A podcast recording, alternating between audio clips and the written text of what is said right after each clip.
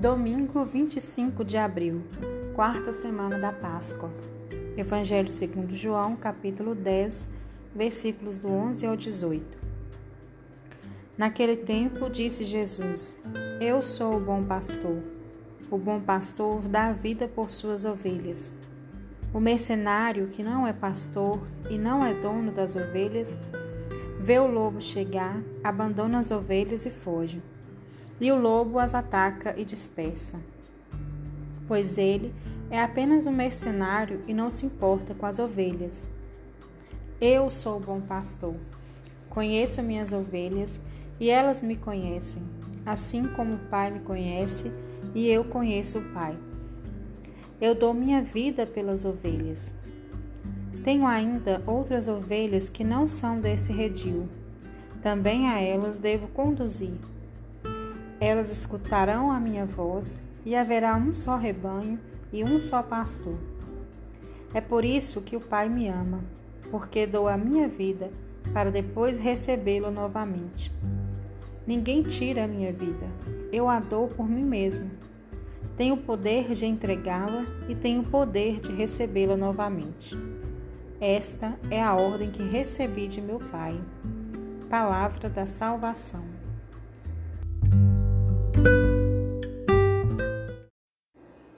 O bom pastor dá a vida por suas ovelhas. Hoje na igreja celebramos o quarto domingo da Páscoa e com ele aparece um belo símbolo para a nossa oração. E que símbolo é esse? É o símbolo do bom pastor, ou seja, o dia é devotado àquele que dá a vida pelas suas ovelhas, aquele que conhece o seu redil, aquele a que as ovelhas ouvem e conhecem a sua voz. Em conjunto com este plano de fundo está a imagem do mercenário, que apenas se utiliza das ovelhas como objeto. Portanto, não tem nenhuma relação com elas, não as conhece e por isso, quando o lobo aparece e as dispersa, esse não se preocupa em unir as mesmas e as proteger. Como me vejo na oração? Como o bom pastor que dá a vida ou como o mercenário que divide as ovelhas? Que corrompe a comunidade. A primeira leitura nos motiva a entrar na oração com mais confiança e mais inteireza de intenção, assim como Pedro fez após a descida do Espírito Santo, que sabe profundamente o que está anunciando.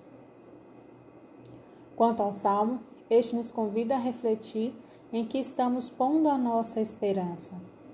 Já a segunda leitura, o convite é saborear a graça de sermos chamados filhos e filhas de Deus, com um sentimento de amor enorme. Em sua oração, no início, deseje que todas as suas intenções, tudo o que fizer e o que puser em ação, seja ordenado para o serviço e louvor de Deus, nosso Senhor.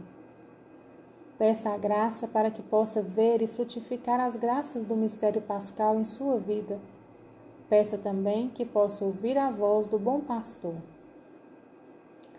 Orando, deixe-se confrontar em todos os aspectos de sua vida a respeito dos elementos mais fortes que aparecem nessa liturgia. O que ainda precisa ser revisitado em minha vida? Em que posso continuar crescendo no segmento de Jesus? Conversando com Deus, uma atitude dele me chama a atenção? Uma imagem bíblica me fala mais forte? Demoro aí sem passar adiante. O que o texto fala para mim? Há um pedido que o Senhor me faz?